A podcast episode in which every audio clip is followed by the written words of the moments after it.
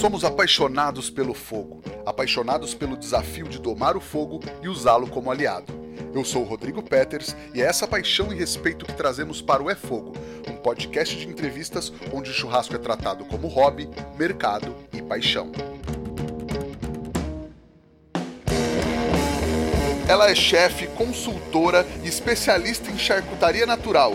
Dá cursos e aulas no Brasil todo e já deu consultoria até para o Francis Malman. Ela é a Bela Gil da Charcutaria Nacional, Tatiana Cirino. Que honra, muito bem-vinda, Tatiana. Olá, olá pessoal, boa noite, tudo bem, Rodrigo? Tudo bem, e você? Belezinha. Seja muito bem-vinda ao É Fogo. Ah, legal, obrigada. Tatiana, é, para quem eventualmente não te conhece, como você se apresenta? Ah, eu sou charcuteira natural, sou produtora rural e agora empresária e agora mais recentemente sou escritora também. Legal, vamos falar bastante sobre tudo isso durante o nosso papo.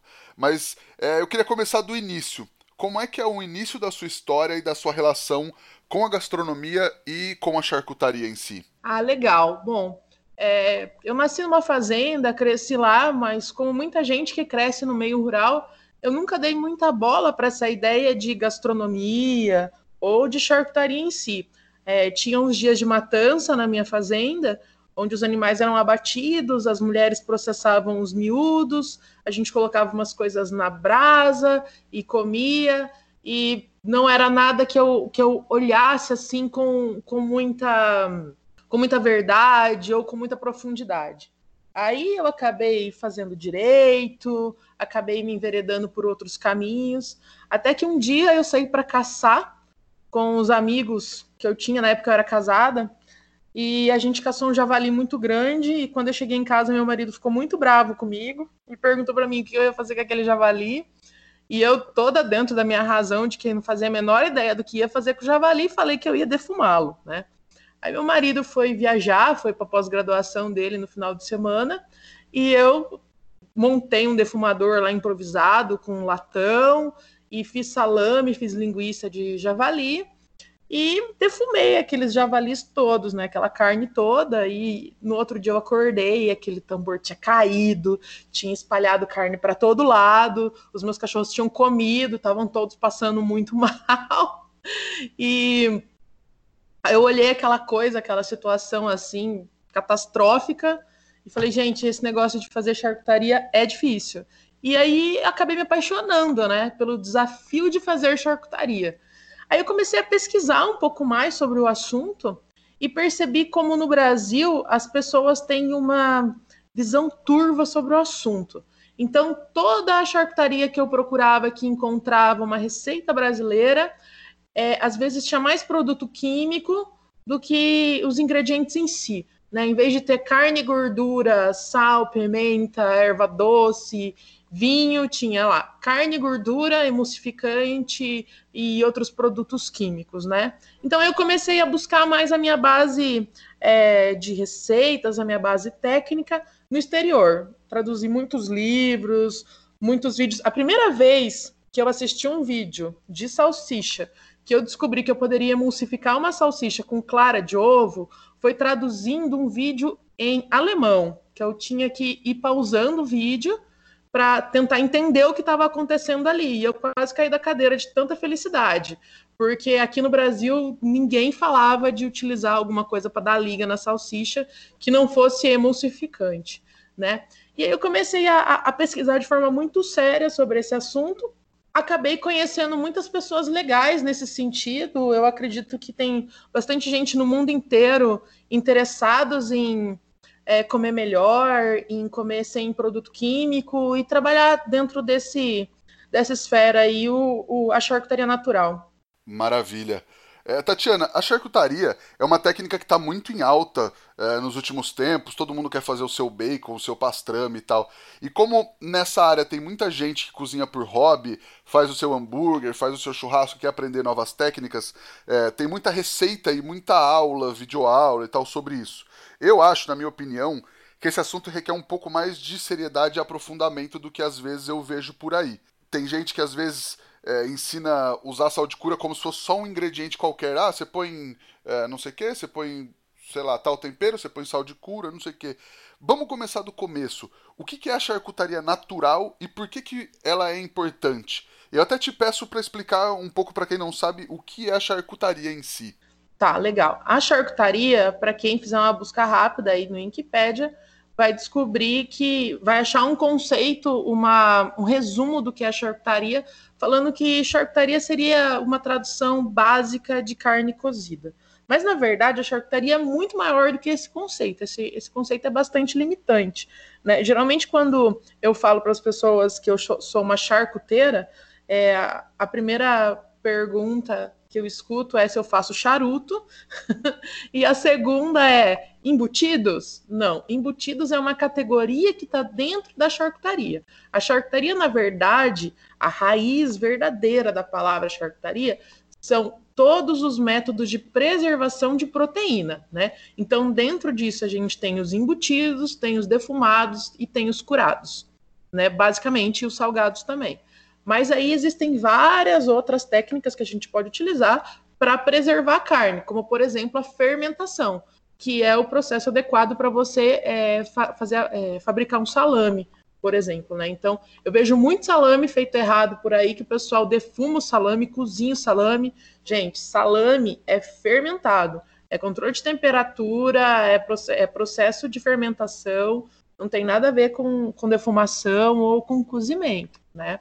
E a charcutaria natural, é, eu acabei criando esse segmento de charcutaria no Brasil porque eu percebi que a charcutaria artesanal ela é muito escorada nos produtos químicos e inclusive acho até que tem muita gente que acaba fazendo é, charcutaria artesanal em casa que é praticamente um atentado à saúde porque a pessoa coloca tanto produto químico de forma tão é, desregrada é, tão irresponsável e ainda utiliza uma madeira que não conhece a procedência, que eu acho mais seguro comprar no mercado. Né? E por um outro lado, tem a charcutaria italiana, que é uma charcutaria extremamente natural. Só que o problema da charcutaria italiana é que ela trabalha muito pouco com medidas, com pesos, com precisão. Né? Então aí eu acabei criando esse segmento da charcutaria natural para justamente poder realizar cursos dentro dessa verdade que eu acredito, que são produtos, é, é, charcutaria de forma geral, é, todas sem produtos químicos e utilizando ingredientes com precisão.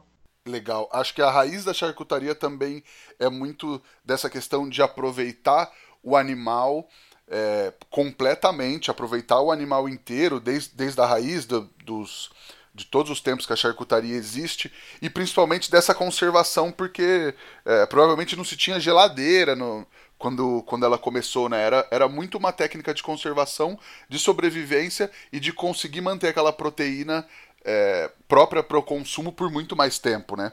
Sim, sim. A ideia da é, é, justamente por isso que a charcutaria ela caiu tanto em desuso em relação ao aprimoramento de técnica. Quando surgiu a geladeira, as pessoas é, não tinham mais tanta precisão de dominarem a técnica e a arte de charcutear uma carne. Né? Inclusive, tem um tipo de especialista que eu queria contar para você que chama nortino. Eu, inclusive, estive em Norte para conhecer esse tipo de, de, de profissão dentro da charcutaria que o Nortino ele saía andando pela Itália e depois ele acabou saindo pelo mundo, caminhando, e ele entrava dentro das propriedades e oferecia o serviço dele de charcutaria. Né? Então aí é, o dono da propriedade aceitando aquele nortino na casa dele, ele passava uma semana, dez dias, um mês preparando o animal para o abate, depois abatendo o animal e charcuteando o animal. Quando ele terminava de, de, processar todo esse animal, metade da carne do animal era dele e a outra metade era do proprietário da fazenda. E isso era uma profissão muito honrosa, ele era recebido com muita alegria, porque as pessoas, mesmo naquela época, não dominavam todas as técnicas de charcutaria, né? E eh, dominavam algumas, talvez uma salga. Os portugueses têm muito a tradição de fazer salga no alguidar, que é uma espécie de baú de madeira que eles têm, que eles vão colocando camadas de sal e pedaços de carne. Mas isso torna a carne extremamente salgada e às vezes quase não palatável, né? Então é importante você ter esse controle de quantidade de tempero que você coloca na carne também, né? Então aí as pessoas hoje acabaram optando por é, não fazer tanto esse controle do tempero e acabar se escorando no, nos produtos químicos. E essa arte do nortino acabou caindo em desuso. Eu tive o prazer de conhecer alguns nortinos quando eu estive em Norte, e é uma profissão muito linda, e é, é muito bonito a preservação que eles têm da cultura própria deles e o sabor da charcutaria é completamente outro, porque eles têm muito zelo, têm muito respeito pela matéria-prima e tem muito cuidado para processar tudo isso, né? Então é muito legal ver isso. E eu concordo muito com você em relação ao aproveitamento integral do animal. E meu pai sempre falava para mim quando a gente saía para caçar, que eu caço desde pequenininha, que a gente tem que respeitar a vida do animal que, que morreu para alimentar a gente, né? Então, eu acredito que não existe só os dois extremos. Ou você não come os miúdos, ou você não processa eles, ou você faz ele todo feio numa buchada de bode, que eu acho horrível aquele negócio costurado. Eu acho que existe um meio termo. Inclusive o Francis, uma das charcutarias que ele mais gostou que eu fiz para ele foi um rilê de de, de pato, acho que foi um rilê de pato, que na verdade é basicamente a carcaça do pato cozida com mirepoix por várias horas e depois deglaçada, desfiada e concentrada, que daí ela fica levemente gelatinosa, né? Então é, tem muita essência de sabor e ele adorou acima de várias outras charcutarias que eram aspas mais nobres. Puxa, que legal, adorei essa história do Nortino. Aonde fica Norte, Tatiana? Fica no coração da Umbria, na Itália. Legal. Eu até ia te perguntar sobre isso. Acho que o grosso da charcutaria que a gente conhece e que se pratica no Brasil, principalmente, é baseada na italiana, né? A gente tem uma ou outra coisa é, da Alemanha, de alguns outros países da, da, da Europa, mas acho que o grosso é a italiana. Nas suas pesquisas, nas suas andanças, você viu muita coisa é, em outros lugares ou a Itália é realmente o berço da charcutaria onde se faz é, mais coisas e mais diferentes. Eu acho que a Itália ela tem as suas charcutarias premium, digamos assim, e, os, e existem outros países que se, sobrepa, se sobrepõem em outras charcutarias. Eu vou te dar um exemplo. A Itália ela é muito boa com embutidos. Então, quando você procura na Itália um salame, uma linguiça, é, qualquer coisa nesse sentido, ou um fouet, é um tipo de salame que é um dos meus preferidos, que é sempre feito com carne de caça e geralmente com figos secos, turcos, é, que até me encheu a boca d'água agora só de lembrar. é, a Itália é muito boa com embutidos, mas eu acho que o presunto cru, agora eu vou criar polêmica no seu programa, eu acho que o presunto cru italiano perde o presunto cru espanhol, e eu vou te explicar por quê. Inclusive, eu fiz um vídeo, tá lá no GVT, para quem quiser dar uma olhadinha depois, provando todos os melhores presuntos crus do mundo juntos, né? E aí eu dou toda a minha percepção em relação a isso. Mas qual é o problema do presunto cru, aspas, né? Problema do presunto cru da Itália. Presunto cru da Itália, ele utiliza porco de granja que come ração. E isso dá um retrogosto pro presunto cru né? Eles têm uma quantidade absurda de presunto cru que eles, que eles fabricam por ano. Só que o presunto cru que é feito em San Daniele é um presunto cru superior, porque ele é um porco caipira e ele tem todo o processamento dele feito de maneira manual. Agora, o presunto de Parma, o presunto é, que é feito, fabricado na região geográfica de Parma, ele é todo 100% feito é, de forma industrial e utilizando porco de granja. Já o porco espanhol, o presunto espanhol, ele tem uma gradação de pureza do presunto que do, da raça de, de, de, porco que eles têm lá, que é um porco preto, né? E existe, existe uma escala, como existe do Barguil, existe do, do porco preto de pureza, né? De, de qualidade que eles utilizam lá para o presunto espanhol. E o presunto espanhol ele pode ser mais concentrado, mais puro ou um pouco menos. De qualquer forma, esse presunto cru espanhol é muito superior, porque ele tem gosto de erva, ele tem gosto de bosque, de madeira fresca, sabe? Quanto mais selvagem o porco for, quanto mais feliz ele for, quanto a, a, a raiz da, da genética dele for de um porco livre e criado solto, mais roxa e firme é a carne, mais macia e amarela é a gordura. A um ponto que é possível você comparar uma gordura de porco preto 100% ibérico a uma manteiga, né? Então ela fica amarela e muito cremosa, muito suave ao toque, né? E a carne fica bem roxa, bem escura, bem densa, né? E quando o animal é um animal extremamente é, granjeiro, né, criado na granja, que só comeu ração, a gordura dele é extremamente firme. Ele tem aquelas formações de gordura que ficam entre, entre os grupos musculares muito duras, inclusive é até difícil você cortar no fatiador. E a carne é muito mais clara e ela tem um cheiro absurdo de granja, assim, que eu sinto de longe, né? Então eu evito bastante comer. não gosto, não. Legal, legal. Tatiana, é, uma grande polêmica dos grupos de charcutaria é a utilização do sal de cura. Inclusive, fala-se muito em substituir o sal de cura por salsão ou aipo em pó e tal, ou é, usar antioxidante, emulsificante. A gente consegue substituir isso? Esses aditivos têm um correspondente natural? Porque antigamente não se tinha esses produtos industrializados, mas já tinha charcutaria, né?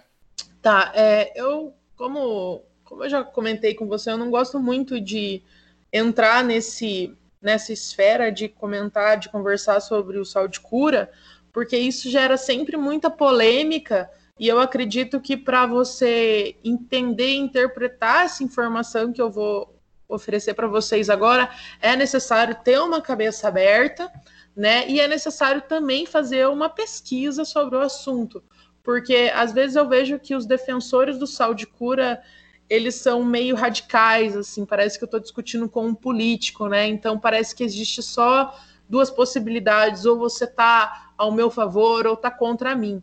Né? Então, eu, eu acredito que na cozinha, para você fabricar comida, precisa ter um pouco mais de tolerância nesse sentido, tá? Eu não tenho nenhum preconceito com quem utiliza produtos químicos, mas eu considero os produtos químicos na charcutaria uma espécie de escora, né? Uma muleta, né? É, são produtos que o charcuteiro utiliza quando ele não domina a técnica correta para produzir aquela charcutaria em específico sem utilizar aquele produto químico. Por isso o produto químico surgiu. Né? Então, aí o, o cara que estava produzindo a charcutaria, ele sentiu uma dificuldade em dar o ponto da carne, ele não conhece a técnica de emulsificação correta. Então, aí criou-se o emulsificante para carne, né? para justamente conseguir corrigir esse defeito de falta de técnica do charcuteiro, né? Infelizmente no Brasil existe a obrigatoriedade da utilização do sal de cura para a venda da charcutaria. Por isso que os nutricionistas e os médicos acabam alertando os seus pacientes para não consumir acima de uma certa quantidade de charcutaria diária, né? porque a quantidade de sal de cura, de emulsificantes, de produtos químicos de forma geral na charcutaria acaba tornando o produto muito tóxico. E o, esses produtos químicos, eles tiveram a sua vez, é, eles tiveram seu papel na humanidade, né? Então, é, depois do com a revolução industrial, as pessoas elas foram em massa para a cidade, elas se amontoaram e elas precisavam ser alimentadas e a carne ela estava realmente se estragando, né?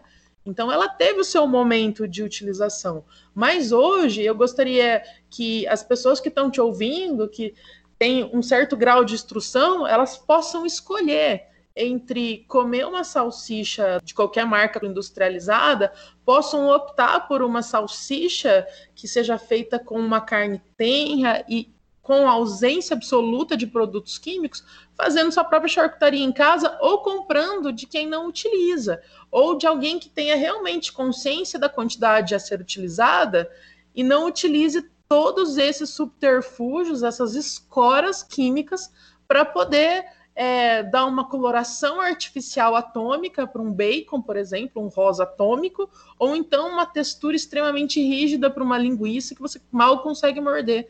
Como eu, eu atualmente estou fazendo uma consultoria para um restaurante e eles me mandaram uma amostra hoje, eu estou com a minha garganta inchada até agora, porque eu fui obrigada a consumir, a provar lá seus 43 tipos de charcutaria E é, é assim, não tem gosto de nada, tudo parece plástico defumado de forma geral, porque a, o excesso, por exemplo, o excesso de uso do emulsificante, ele elimina pelo menos 50% do sabor do, da sua charcutaria. Então, se você está fazendo um embutido e você coloca emulsificante, ah, vou colocar só um pouquinho para dar liga, porque eu não domino uma técnica de não utilizar o emulsificante, né? Então aí você vai diminuir em pelo menos 50% o sabor da sua charcutaria. Para isso você vai precisar utilizar saborizantes. Aí você vai utilizar vários produtos químicos para dar sabor, inclusive o glutamato monossódico, que é extremamente tóxico para a saúde. Aí você não vai conseguir a coloração que você quer, você quer competir com os outros. Aí você coloca corante. O corante está em segundo lugar em relação aos, aos, elementos de charcutaria mais alergênicos, né? Então, em primeiro lugar está o sal de cura, em segundo lugar está o corante. Então, tem muita gente que não come é, charcutaria de forma geral por causa dos alergênicos, né? Tem gente que também não come por causa da proteína de soja, né? Então, são elementos muito irritantes para o organismo, e aí a pessoa acaba não comendo, e aí ela acha que o embutido é ruim. Mas, na verdade, ruim são os elementos que essa charcutaria contém, que infelizmente no Brasil aí tem um certo estímulo governamental para ser feita dessa forma. Legal, muito legal você falar sobre isso. E até você comentou que o emulsificante já altera em pelo menos 50% o sabor. É, de um modo geral, falando de outros produtos, o sabor muda também? Cada produto químico é como. Você tem que pensar na charcutaria como se fosse um idoso, tá? Então você imagina só um idoso que só se alimenta de forma natural. Então aí ele seria um idoso saudável. Mas aí um idoso, em contrapartida, que tenha um problema de coração, e aí tenha que tomar um remédio para o coração, que ataca o rim, e aí ele toma um remédio para o rim, que ataca o fígado, que ataca não sei o que, não sei o que. É esses degraus de, de, de escala dentro da charcutaria. Então o cara não consegue, ele percebe que ele não consegue emulsificar, ele usa emulsificante. Ele viu que diminui o sabor, ele coloca um saborizante. Aí ele utiliza, por exemplo, um antioxidante que às vezes vai dar um retrogosto meio férreo para a charcutaria, né? Aí o, o, sal de cura, em contrapartida, eu sou um pouco eu, não, eu sou um pouco intolerante, eu não sou alérgica ao sal de cura, mas ele deixa minha garganta inchada, ele deixa minha língua inchada, ele me dá bastante dor de cabeça, né? Então, ele, o sal de cura ele dá para mim mais ou menos os sintomas que um adoçante químico provoca, né? E cada produto químico causa e eu fico muito inchada também. Eu sinto que eu retenho muito líquido e eu também não sei exatamente qual é o produto químico que me causa isso. Mas nesse momento, por exemplo, eu estou com dor de cabeça por causa da degustação que eu fiz, com muita dor de cabeça. Né? Então, eu não preciso consumir esse tipo de produto, né? É, que, que tem tantos. é tão irritativo, né? E assim, eles, eles alteram a, a, a característica organoléptica da charcutaria de diversas formas, né?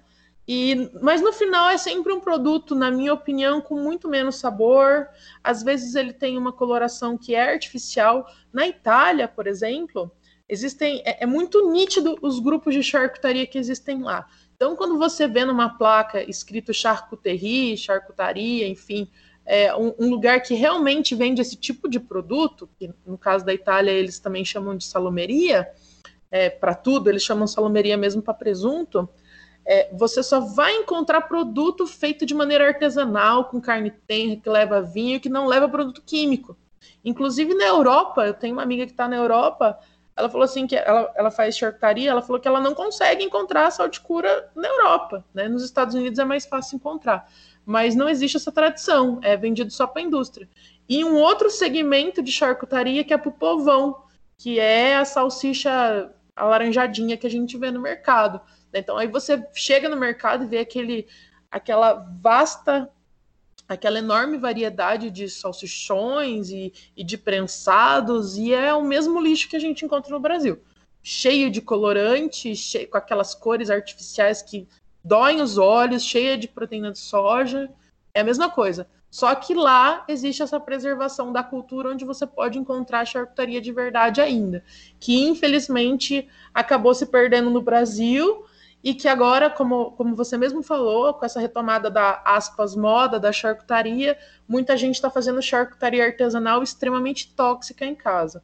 Né? Então, o pessoal tem que tomar cuidado aí para não, não fazer um produto, no final das contas, é, pior para a saúde do que o que, se é, o que é encontrado no mercado, porque pelo menos o encontrado no mercado, o engenheiro químico está tá atestando, né? Está utilizando teoricamente a menor quantidade para conseguir aquele resultado. Tatiane, a defumação, assim como a charcutaria, está muito em alta hoje no Brasil, principalmente com o American Barbecue. E ela também anda lado a lado com vários produtos da charcutaria, além de agregar muito sabor, né? Por que a carne defumada é tão boa? Ah, legal, Rodrigo. Eu gosto muito de carne defumada.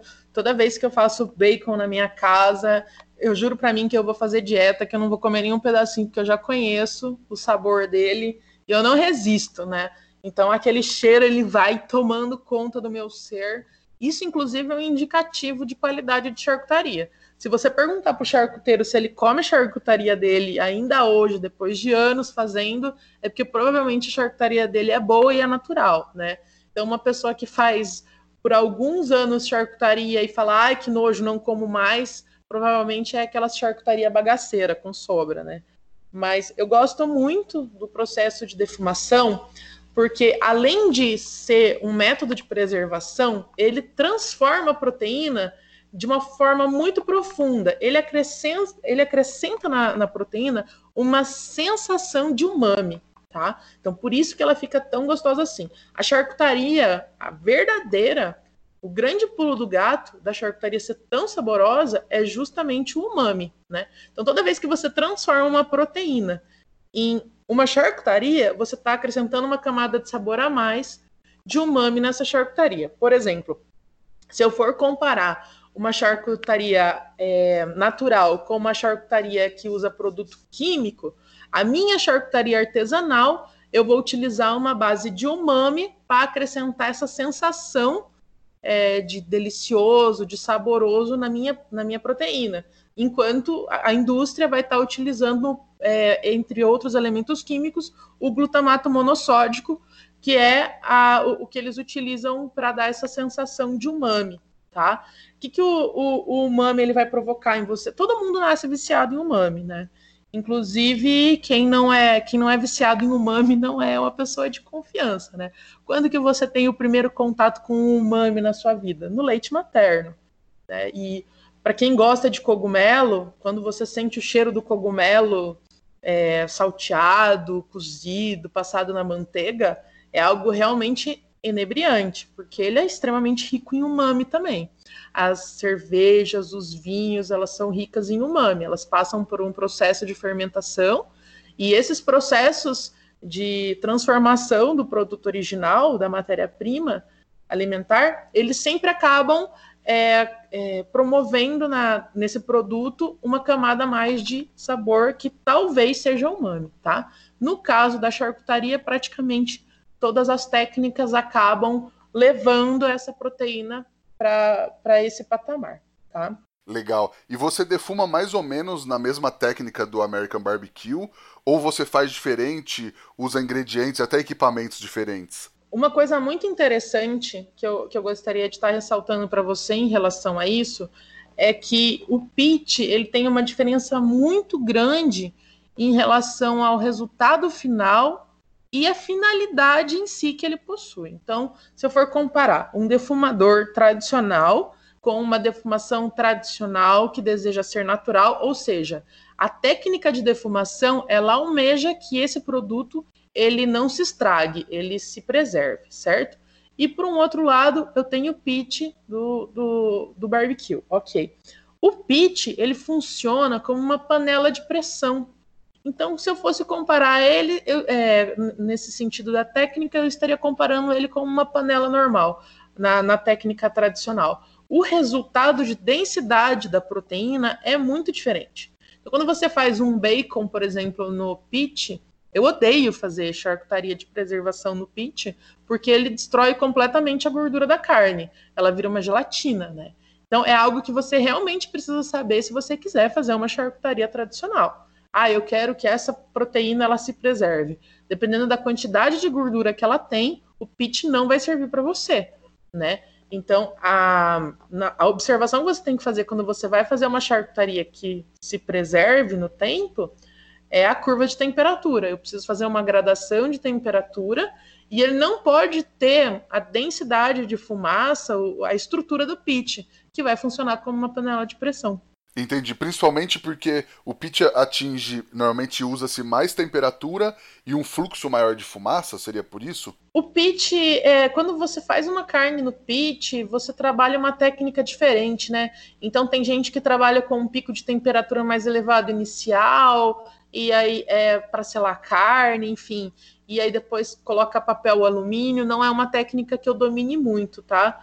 Mas é, você trabalha com picos de temperatura na carne que fazem ela soltar os líquidos e depois ela acaba em, em algum momento, eventualmente, se ela estiver em cima de uma bandeja, reabsorvendo esses líquidos. Na charcutaria natural, eu não quero, tradicional, eu não quero que, a, que essa proteína ela perca esses líquidos dessa forma. Inclusive, eu considero uma falha de técnica quando eu vejo aquele risquinho de proteína, aquela proteínazinha branca que sai da carne quando ela atingir o pico de temperatura. Quando eu vejo isso aí, eu já sei que a carne provavelmente, se eu, se eu desejo que ela se conserve no tempo, amanhã ela vai estar tá ressecada por dentro, a não ser que ela tenha um, um alto nível de, de gordura, né?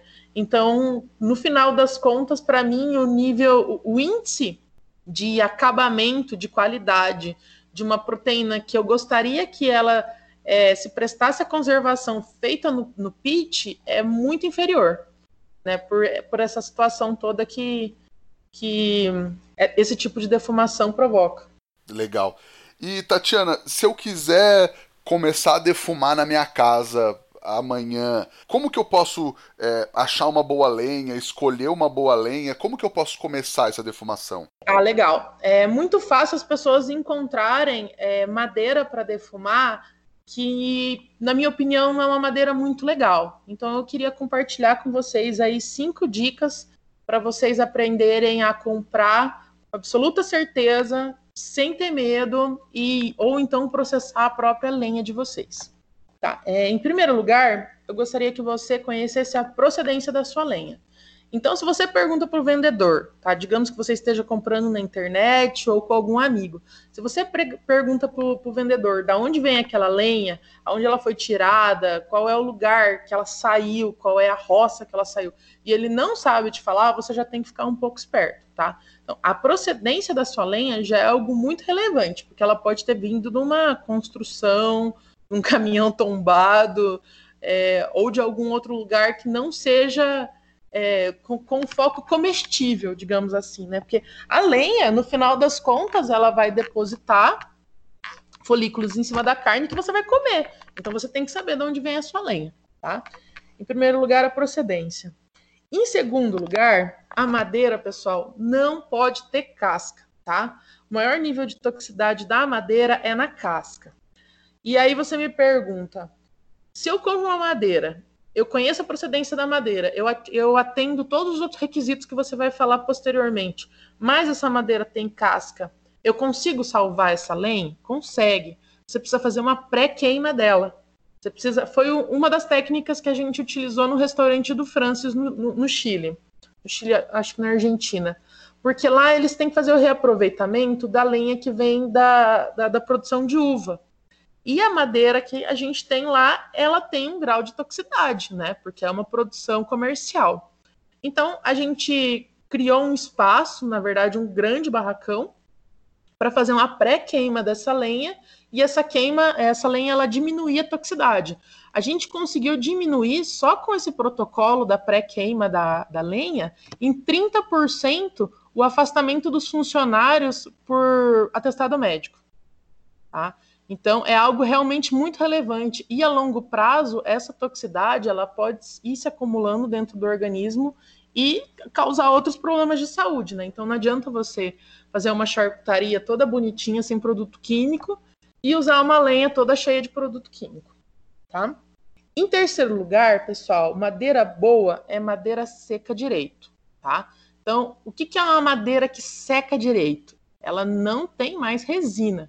Como que você vai saber se a madeira ela foi seca de forma correta? Conhecendo a procedência da sua madeira, tá? Se não tiver como você é, ter esse conhecimento, essa, essa rastreabilidade da sua madeira, você pega, compra lá uma quantidade razoável de madeira, chega lá na sua casa e coloca na, na beira do muro a madeira inclinada, para que ela consiga secar bem, né? E você vai deixar lá, ela lá até ela soltar toda a casca. Quando ela soltar toda a casca, então aí você consegue utilizar aquela lenha com segurança. Então ela está seca direito. De preferência, se você conseguir é, identificar o lado da, do tronco, o lado da raiz sempre para baixo, né? Isso vai, vai facilitar a secagem da madeira, tá? Em quarto lugar, pessoal, nunca utilizem madeira tratada para fazer defumação, nunca, tá? O, a substância que, que eles utilizam para autoclavar a madeira quando ela pega fogo, ela produz arsênio, que é extremamente mortal. Então não utilizem nunca madeira tratada. Madeira de construção, então nem pensar, porque além de tratada, ela ainda tem casca e tudo errado, e pode inclusive conter fungo, tá? É, em quinto lugar, eu gostaria de falar para vocês em relação ao fungo, porque às vezes você olha para a madeira e ela tá, ela pegou umidade e ela tem fungo. Aí você pensa, ah, vou dar uma lavadinha nesse fungo, ou o fogo queima o fungo, enfim, não vai ter problema. O fungo, ele libera esporos tóxicos quando ele pega fogo, tá? Então não é legal. A madeira ela tem que ser seca direito, ela precisa de espaço para ela secar, né? Tanto faz se for na sombra ou se for encostadinha no muro, tá? Mas ela precisa estar seca completamente, sem umidade, sem marca de umidade, sem esporo, sem fungo e sem casca. Então aí você vai ter uma madeira segura, tá? E aí as pessoas às vezes ficam um pouco frustradas quando eu dou esses, esses conselhos, né, de, de como adquirir sua própria madeira ou como comprar sua própria madeira, tá? Não fiquem, pessoal. Todo mundo tem um parente em casa que tem um pé de jabuticaba, de polcã, de mexerica que morreu, ou que precisa cortar. E se mesmo assim você não tiver, na cidade tem aí um monte de canteiro que com árvore frutífera que dá para pegar os galhos no chão tranquilamente, tá? Então, não utilizem produtos tóxicos na comida de vocês. E eu vejo muita gente também utilizando, por exemplo, é, lasca ou lenha de eucalipto, tá? Ou de maçã para fazer a sua defumação. Tomem cuidado, conheçam a procedência dessa lenha, porque a, a, o eucalipto, ele, aí a pessoa fala assim: ah, mas o eucalipto eu vejo o cara da pizza utilizando para defumar, para, enfim, fazer a pizza dele. Pessoal, a pizza ela é sujeita à fumaça por três minutos, a defumação pode durar horas, né? Então, imagine o nível de toxicidade que você está depositando na sua comida com uma defumação de longo período com uma madeira tóxica, né? Eucalipto dá para usar? Dá para usar, mas eu recomendaria que você utilizasse um eucalipto que você tivesse certeza absoluta da procedência.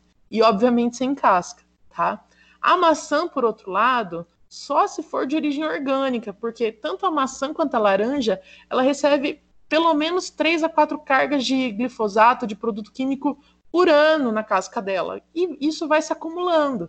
E quando você tacar fogo naquela lenha, ela vai liberar todo esse produto químico na sua comida.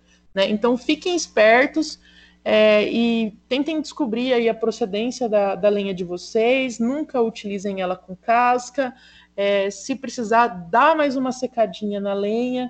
Nunca utilize ela tratada, nem resinosa e muito menos com fungo. Não, legal. Poxa, acho que já deu para a galera é, anotar bem essas dicas para para começar a defumar em casa. Ô Tatiane, como foi a experiência de dar consultoria no restaurante do Francis Malman, que é o Francis Malman, né? Ele te ligou? Como é que foi? Ele pegou o telefone e falou: Tatiana, prevenir aqui? Como é que foi? ai, ai. O Francis, ele, na verdade, uma das cozinheiras dele viu meu trabalho na internet e perguntou naquele grupo que você faz parte sobre como fazer uma charcutaria sem utilizar produtos químicos. Ela é neta de índio e os avós dela, ela é argentina. Os avós dela faziam uma espécie de charcutaria e ela queria aprender a fazer aquela charcutaria sem produto químico e ela não estava encontrando fonte. E aí ela falou lá no grupo, e aí 90% das pessoas caíram de pau em cima dela. Você é louca, vai matar todo mundo! E aquela conversa sem pé nem cabeça, né? Rasa. E aí algumas pessoas marcaram meu nome e falaram para ela entrar em contato comigo. Eu tento responder todo mundo com muita paciência e carinho quando eu tenho a oportunidade, não consigo responder às vezes todos os pedidos, né? Mas no caso, ela me chamou e eu conversei um pouco com ela no inbox. Eu falei, cara, é super possível. Aí a gente foi tentando descobrir qual era a dificuldade que ela tinha na região que ela estava, para tentar descobrir como a gente ia dar um suporte para essa charcutaria, essa charcutaria vencer o tempo, né?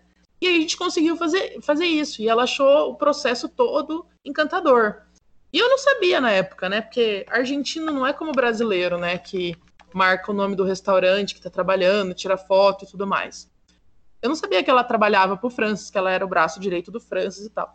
E ela ficou muito encantada com o processo e mostrou para o Francis o, meu Instagram, o meu site, enfim. E o Francis adorou. E o Francis ele gosta muito de um tipo de embutido chamado prieta, que é uma espécie de sanguinácea, de, de linguiça feita com sangue e bastante cominho, né? É muito típica da, da Argentina. E ele queria muito comer prieta como ele comia quando era criança, né? E é muito legal esse negócio de fazer charcutaria natural, porque por mais incrível que pareça, é muito normal para mim ver uma pessoa idosa comendo a minha charcutaria e chorando, porque é um sabor que ela não conseguia sentir fazia muitos anos, né? E o Francis queria muito comer prieta. E aí eu fui pro, pro restaurante dele lá, pro, foi a primeira consultoria que eu fiz para ele, né?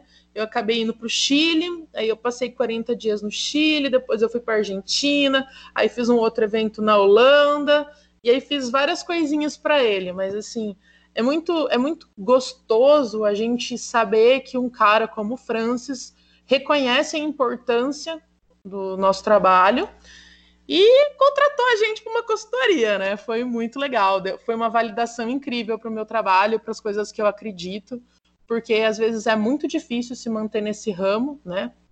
É, a gente encontra aí bastante machismo, alguns obstáculos, enfim, e o fato de não utilizar químicos, as pessoas às vezes acreditam aí que a gente está fazendo uma charcutaria irresponsável, mas eu sou uma pesquisadora séria e eu pesquiso a fundo tudo que eu faço, né? E foi uma, uma validação incrível para o meu trabalho. E ele comeu a prieta? eu fiz um pratinho para ele, eu fiz várias degustações para o Francis, né?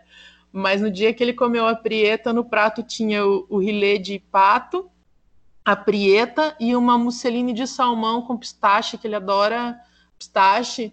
E foi muito difícil para mim chegar no salão entregar esse pratinho para ele, porque eu estava fazendo no domo do, do, do, restaurante dele. Inclusive, a gente criou vários protocolos. Eu ensinei mais de 20 técnicas para o restaurante dele de defumação. E até eu chegar no Francis, várias pessoas tinham feito o pedido daquele produto, porque eles viram a prieta, né? Eu servi uma prieta inteirinha. Ela é uma linguiçinha, digamos assim, com mais ou menos 10 centímetros, e as pessoas viram eu passando com ela e, ah, eu também quero, eu também quero né? Mas foi, foi muito gostoso e ele, ele gostou demais. Inclusive, eu acho que pelo menos cinco ou seis restaurantes dele estão utilizando a nossa receita de prieta. Uma linguiça que eu fiz, que eu criei para na região lá, eu não vou lembrar o nome da tribo indígena, mas tem uma tribo indígena que eles utilizam um que eles fabricavam um tipo de cerveja chamada chicha, que é, ela é feita à base de guspe de milho as mulheres virgens mastigam o milho e gospem, né? E aí isso faz a base da fermentação da cerveja. Eu fiz uma linguiça à base de titia. Hoje em dia, obviamente, ninguém mais gospe na, na titia, né? E a base do cordeiro que ele faz no domo hoje, em quase todos os restaurantes dele, é a da nossa cura de equilíbrio, que eu criei para ele do jeito que ele gosta, né? Com os sabores que ele gosta. E eu gosto muito dessa técnica porque ela é meio que infalível, então qualquer dono de restaurante consegue implementar no seu restaurante e os cozinheiros utilizarem assim de, de forma muito tranquila, né? Então o Francis ficou bastante satisfeito. Puxa, que legal. Para quem admira o trabalho do, do Francis Malman, como eu sou um grande fã do trabalho dele, acho que sabe, entende como, como deve ter sido importante ter feito todo esse trabalho lá e ter sido convidado aí. Acredito que foi uma validação bem legal mesmo. O Tatiana, e recentemente você lançou um livro, né? É o Charcutaria Antiga Expedição Europa. O que, o que o livro traz? Traz receitas, traz histórias? É físico? Como que faz para comprar? Ah, legal. Esse livro, ele foi um resumo de uma expedição que eu fiz na Europa, porque na verdade eu queria entender um pouco mais sobre as denominações de origem protegida, as indicações de origem geográfica, e eu queria, porque uma coisa muito legal que tem na Europa, em específico na Itália, é que, por exemplo, se você quiser comer uma mortadela bolonhesa, é em Bolonha que você vai comer. E existe só uma receita. E todo mundo faz daquele jeito e ela é tradicional. Né? Se você quiser comer, sei lá, o presunto San Daniele, você vai na cidade de San Daniele, que é uma cidade minúscula, e só pode ser feito lá, e o San Daniele respeita um monte de regra e, e, só pode ser feito daquela forma. Inclusive, no, o, o presunto San Daniele, ele tem um lance de abertura e fechamento de janela. Ele tem tempo de abertura e fechamento de janela. Porque San Daniele ele fica numa localização, a cidade, que ela recebe um ar de montanha e ela recebe um pouco de maresia. Então, eles têm esse controle para dar o terroir e o sabor do, do, do presunto nele próprio, né? Então tem todo um controle, você vai comer um San Daniele hoje, você vai comer daqui 20 anos, ele vai ter o mesmo sabor, exceto pela diferenciação que ocorre na genética dos animais, né? Mas a técnica é exatamente a mesma, a fidelização da receita é exatamente a mesma. E como eu tinha esse interesse profundo em conhecer as receitas exatamente do jeito que elas foram feitas, antes delas serem alteradas por outras pessoas de outros países, foi muito legal, porque eu passei quase dois meses na Europa, então cada cidade que eu ia, por exemplo, eu chegava em Aritia, né, onde eles fazem a porqueta. Eu ia lá e conversava com cinco produtores de porqueta, eu comia cinco porquetas, eu via o que elas tinham de diferente, de igual, e eu própria fazia o meu é, o meu balanço às vezes o charcuteiro não conta tudo que ele coloca, né? Mas aí eu conseguia cruzar essas informações, o que o charcuteiro estava falando, o que é o sentido de sabor e o, a regulamentação técnica, que geralmente é feita por associações. Então aí eu consegui algumas receitas bastante específicas e algumas delas eu coloquei no livro, né? E entrevistei bastante gente legal, conversei com, com muitos chefes incríveis lá e fui muito bem recebida. Foi uma viagem incrível. Eu tive que dar um pulinho na Holanda, fazer uma. Eu tenho um restaurante lá que eu dou consultoria continuada, que a primeira vez que eu fui foi para fazer um casamento do, do casal que é dono do restaurante, é um casal gay. E foi uma festa incrível, foi uma contratação pelo Francis. Foi uma festa incrível que durou sete dias e dois dias a festa foi embarcado, foi, no, foi num barco. Então, ao todo foram quase 3 mil refeições que a gente serviu e eu assei oito bois inteiros nesse casamento. Foi assim, Caramba. surreal de serviço. É, foi, foi surreal. E, mas foi muito legal. E aí eu conto um pouco também dessa, dessa minha passagem na Holanda, as receitas que eu implementei no restaurante da Holanda, que o dono, ele não queria porco e ele era alérgico a salmão. Então aí todas as receitas que eu criei para ele na Holanda eram receitas que não levavam nem, nem porco nem salmão, né? São receitas bem legais.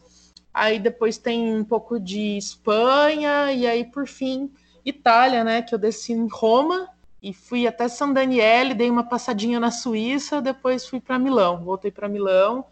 E cada lugarzinho desse é uma indicação de origem geográfica ou uma denominação de origem protegida, né? Mas aí eu tento intercalar o livro com um pouco de história, um pouco de geografia, origens e charcutaria. Então o pessoal está gostando bastante e ficou um livro muito leve. Inclusive, o livro não tinha feito nenhum mês que eu tinha lançado. Ele ganhou o prêmio Gourmands lá, que é considerado o Oscar da literatura gastronômica. E o meu livro só perdeu para o livro Meat, né, que é uma puta referência que, teve, que a gente tem agora em 2020. E foi considerado o quarto livro no setor de carnes em 2020 em relação à, à sua importância histórica, digamos, né? Em relação à a, proteção da tradição e da história que, com, que, que existe no livro, né? Então, foi muito legal para mim. Eu nem acreditei, né? Eu não leio inglês, eu recebi o e-mail, na hora que eu estava vendo o e-mail, eu chamei uma amiga, falei, cara, eu ganhei mesmo um prêmio, mas eu nem me inscrevi, porque a gente não se inscreve, né? Eles, eles acham lá, sei lá como que eles fazem, fazem uma pesquisa e mandam para alguns leitores críticos, né? E o livro está sendo um sucesso de vendas, a gente está vendendo horrores. É, a, a, a venda só ocorre pela plataforma da Amazon, por enquanto a gente só tem ele em e-book. Por causa da pandemia, a gente não tem previsão de fazer ele físico, porque eu lancei justamente para tentar. Eu acabei antecipando o lançamento do livro para tentar dar uma alegria para as pessoas para elas poderem ler em casa, né? E aí acabou que nesse momento as, as editoras não estão pegando novos escritores, então eu não consegui fazer ele físico ainda, né? mas eu imagino que quando acabar a pandemia isso fique um pouquinho mais fácil. Por enquanto, então, só no formato e-book, mas não precisa ter Kindle nem nada para poder ler o livro. Dá para ler pelo PC, dá para ler pelo celular, enfim, dá para ler do jeito que quiser. E quem der uma lida aí no livro, pessoal, dá uma devolutiva lá na Amazon, lá, fala o que achou, eu quero saber a opinião de vocês sobre o livro. Puxa, que demais! Já vou adicionar a minha lista de livros, próximos livros, próximas leituras. Tatiana, é, tem algumas perguntas do pessoal que ouve a gente. O arroba Munhoz Churrasqueiro pergunta: O que, que eu posso e consigo fazer em casa sem nenhum maquinário específico e com qualidade? É, é difícil, Rodrigo, porque eu não sei o que ele tem em casa. Eu não sei se ele tem uma churrasqueira, eu não sei se ele tem um defumador, eu não sei o que ele tem em casa. Eu não sei se ele tem uma. Ele, se ele tem como embutir, se ele não tem, né? Mas se ele não tiver nada disso e a única coisa que ele tiver for uma geladeira, ele pode fazer um curado. Legal. O que, o que, por exemplo, de curado ele pode fazer? Então, aí também vai depender um pouco do nível técnico dele, né? Porque o curado, na verdade, é, é uma das charcutarias mais difíceis que tem para você fazer. Só que se você não tiver equipamento nenhum, é o que você pode utilizar na geladeira. Então, aí você pode curar um filé mignon, você pode curar uma copa, pode curar um lombo, enfim. É, existem várias partes do porco que você pode estar curando, né? E a técnica da cura ela consiste em você inicialmente temperar a carne, deixar por um determinado período essa carne temperada, depois lavar essa carne e colocá-la em maturação, ou seja, ela já não está mais em contato com aquele primeiro tempero. Né? Então aí ela passa a concentrar os sabores. Né? Na primeira fase você adiciona o sabor e na segunda fase você concentra o sabor. Só que para isso você precisa ter a, a algum nível de estudo. Tá? Pessoal, quem quiser é, conhecer mais sobre charcutaria, é, eu recomendo, eu não recomendo é, e-book grátis, vídeo é, de YouTube de qualquer pessoa, é, essas porcarias todas, esse, esse lixo da internet que a gente está encontrando, não. Eu recomendo um livro chamado Charcuterie, que um cara chamado Michael Pollan escreveu, que é incrível, tá? É, Para quem tiver acesso, tem o livro Chefe Profissional também do Senac e o Gard Manger, que dá uma pincelada muito boa sobre técnicas de charcutaria. E para quem quiser se aprofundar um pouco, né, daí em português tem o, o meu livro, tá? Mas eu não recomendo utilização de técnica aí de, de pessoas é, dessa galera aí que está postando. A pessoa às vezes não tem bagagem nenhuma de charcutaria, não consegue corrigir um defeito de charcutaria e está aí postando como se soubesse. Não, não façam essas receitas, tá?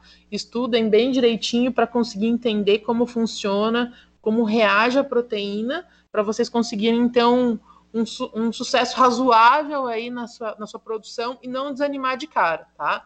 E por favor, não comecem nem com salame e nem com presunto cru, que esses são realmente os mais difíceis, né? Comecem aí fazendo linguiça, fazendo defumado o bacon, ele aceita muito desaforo. Para quem tem um defumador aí, consegue defumar em casa, é o mais fácil de fazer e é o que dá mais felicidade quando você come, né? Então, você consegue fazer o bacon aí com bastante segurança e é relativamente fácil, né? Eu recomendo sempre que a galera comece por, pelo bacon. Inclusive, eu tenho um curso de, charcutaria natural, que são 10 módulos. Agora, nesse momento, a gente não está realizando os cursos presenciais, Estamos montando um curso online, né, para quem tiver mais interesse em saber sobre o curso online, chama lá no, no inbox do, do Instagram que eu mando o telefone da minha assistente. No meu Instagram também tem o telefone da minha assistente, da Carol. Dá para falar com ela. E aí a gente está sistematizando alguns cursos que vão ser online, mas eu não pretendo dar nenhum curso online que seja meia boca, né? Então, a gente contratou uma equipe multidisciplinar, são cinco profissionais incríveis e a gente está querendo fazer o mais interativo possível, personalizado e com suporte virtual para o aluno, né? Então, resumindo, não recomendo fazer o, a charcutaria de qualquer jeito, estudem bastante para fazer uma charcutaria legal e não desistir no meio do caminho, como muita gente que a gente conhece aí que tira uma foto com presunto cru atracado e depois nunca mais fala do assunto. Legal.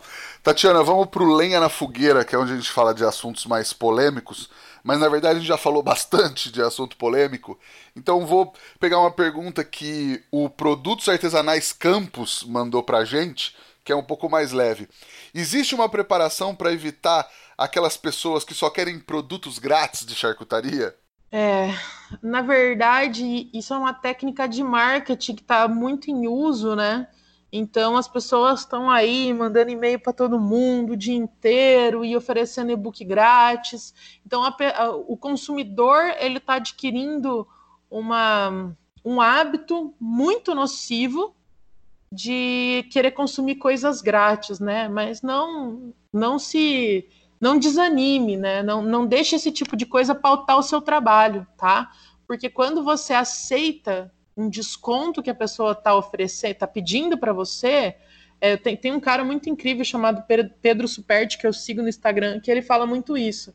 Né? Quando você aceita oferecer um desconto que a pessoa está pedindo para você, você está concordando com a sua incapacidade de fazer algo melhor né? Não é o preço que você está discutindo. A pessoa ela está discutindo a sua capacidade, porque se ela não quer pagar pelo produto de excelência que você está fazendo, eu quero que você faça um produto de excelência, então ela não entendeu o seu produto, ela não merece o seu produto, tá? Eu realmente não dou desconto nos meus produtos, eu não faço muito produto, e é porque eu, eu vejo excelência no que eu faço, eu estudo muito para isso, e eu acho péssima essa cultura do grátis que está tá, tá ocorrendo agora. E eu não consumo isso de espécie alguma, porque acaba só entulhando meu computador de e-mails e e-books e tudo mais. E quando você vai abrir aquele e-book, aquela porcaria, não tem nada dentro que a gente consegue utilizar, né? É só leia, leia, leia, leia e compre depois, né? Agora a galera tá fazendo maratona de charcutaria, não sei o que lá e tal.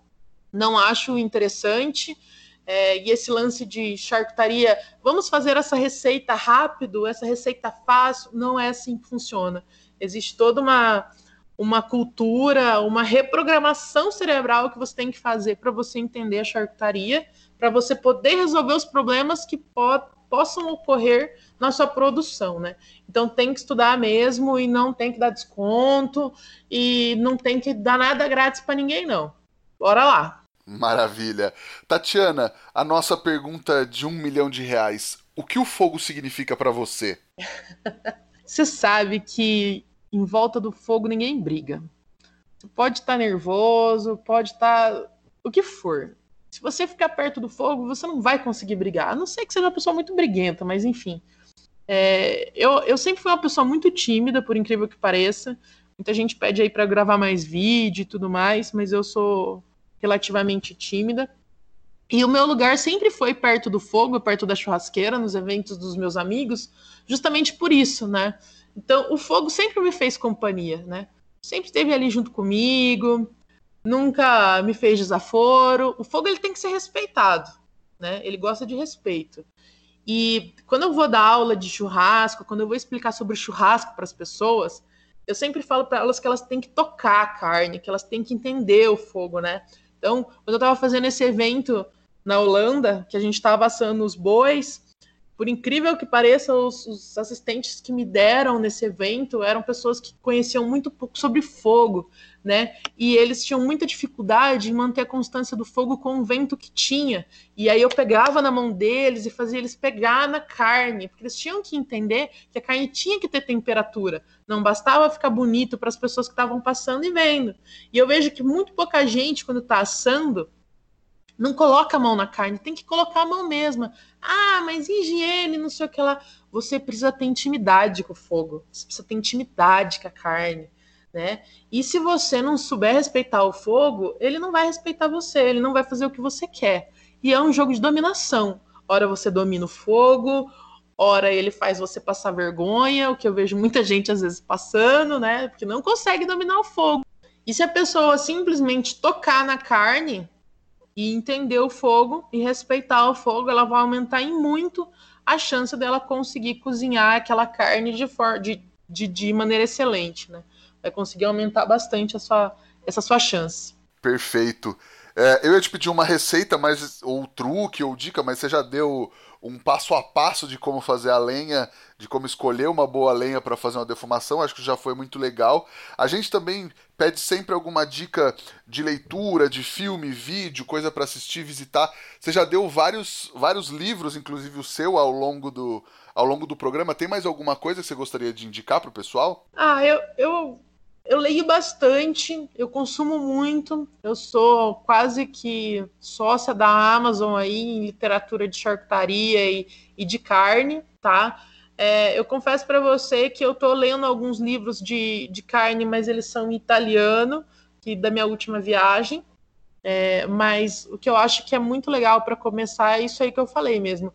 É o garde manger, o chefe profissional que são do Senac, o charcuterie só que o charcuterie só tem em inglês, né? E o meu livro para quem quiser aprofundar um pouquinho mais, tá?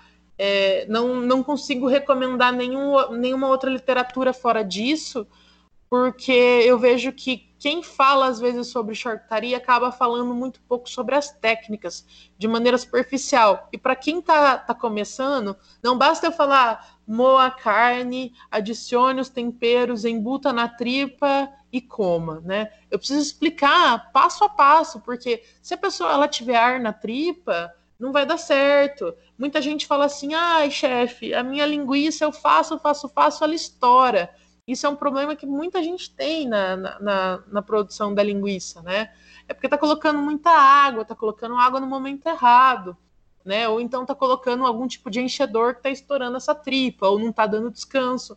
Então é necessário um passo a passo muito bem explicado, e eu só vejo isso nesses livros. Tem um outro livro que chama Pig, que é em português também, mas ele não dá um passo a passo explicado, então não, não, não é um livro interessante para ser recomendado, né? E outros grandes chefes brasileiros aí dão uma pincelada em, em charcutaria, mas ninguém se aprofunda na técnica, né? Então não adianta você aprender uma coisa que você não viu seu pai fazendo, que você não viu sua avó fazendo, que você não tem contato nenhum e, e não ser uma coisa aprofundada. Por exemplo, é, se a gente ensina para uma pessoa que vem de outro país e que nunca viu alguém fazer churrasco, a gente for ensinar ele como, como lida com o fogo, como faz o churrasco, todo brasileiro tem algum grau de intimidade com o churrasco. Né? Tem alguma noção de distância de grelha, de temperatura, que não pode colocar a grelha logo depois de acender o fogo e tudo mais. Mas uma pessoa que nunca viu um churrasco na vida, ele precisa de todo esse passo a passo, da, da distância do fogo, que tem que esperar um pouquinho, é, que tem que colocar tal proteína antes de tal proteína, né? Se a linguiça estiver pingando muito, talvez ela estoure, todo esse passo a passo, né? Então, por isso eu acabo recomendando somente esses livros mesmo. Perfeito, Tatiana. Quem quiser te encontrar pelas redes sociais, é, te achar para fazer seus cursos, aonde te encontra? Tá, eu tenho um site que é o www.charcutarianatural.com.br, tá? Lá, é, quem tiver interesse também em contratar, eu estou fazendo muita consultoria agora nesse, nesse período de quarentena. O meu foco na consultoria não é tanto na charcutaria em si, mas em qualquer tipo de restaurante que esteja precisando de reestruturação, recriação e cocriação de cardápio e treinamento de equipe, ficha técnica e tudo mais, que é, que é a base clássica da, da gastronomia, ou então açougue, boutique de carne também a gente acaba atendendo bastante, tá? É, quem quiser saber mais sobre os cursos que a gente vai realizar, pode se inscrever no site, que a gente tem lá um, uma areazinha para você se inscrever. E quem se inscrever recebe por mês dois e-mails, nunca mais do que isso, com os artigos técnicos que eu escrevo, tá? Então aí a pessoa pode estar tá realmente recebendo alguma informação de valor aí duas vezes por mês. E quem quiser comprar o livro, também tem o link lá no, no Instagram, tem no, no, no, site. Mas se você quiser, é só digitar no Google aí Charcutaria Antiga ou na Amazon, que vai aparecer como primeira opção livro, né? Sempre aí no topo aí, faz quase 12 semanas que a gente está sendo o livro mais vendido na, na categoria, né? Então não tem muita dificuldade de encontrar. Quem quiser é, estreitar mais os laços, saber mais sobre os cursos que a gente vai fazer. E a gente tem grupos separados por estado de charcutaria. Aí chama lá no inbox, ou então chama a Carol aí no, no, no contato que tem no, no meu, no, na minha bio e pede para ser adicionado no grupo, que daí a gente tem uma interação um pouquinho mais próxima, né? E aí vai ficar sabendo em primeira mão quando a gente abrir os próximos cursos. Quais são as arrobas do Instagram? Arroba Tatiana, com dois N's de navio, ponto Cirino com C e dois N's de navio, e arroba Charcutaria Natural. Perfeito. Nós estamos no Instagram, no arroba efogopod, o meu é arroba rodrigopeters, underline, e o nosso e-mail é efogopodcast, arroba gmail.com. Manda os episódios que você mais gostou pro amigo, segue a gente no Spotify, dá cinco estrelas na, na Apple, ajuda muito o nosso trabalho. Tatiana, muitíssimo obrigado pelo papo, foi muito legal. Quando a gente falou que ia gravar com você, muita gente curtiu, muita gente elogiou e mandou pergunta, não deu para colocar todas, mas eu tenho certeza que todo mundo gostou muito dessa aula. Legal, muito obrigada pelo convite. E eu fico muito feliz quando eu posso colaborar aí de alguma forma com uma informação real para o pessoal. Quem quiser aí é, saber mais sobre como entrar em contato também para a gente fazer outras lives e outras palestras virtuais para a faculdade, eu não cobro nada, faço esse serviço gratuito com muita felicidade. É só falar com a Carol que a gente faz. Maravilha. E para todo mundo que nos ouviu até agora, muitíssimo obrigado e até a próxima semana. Tchau. Beijo, pessoal. Obrigada. Tchau, tchau.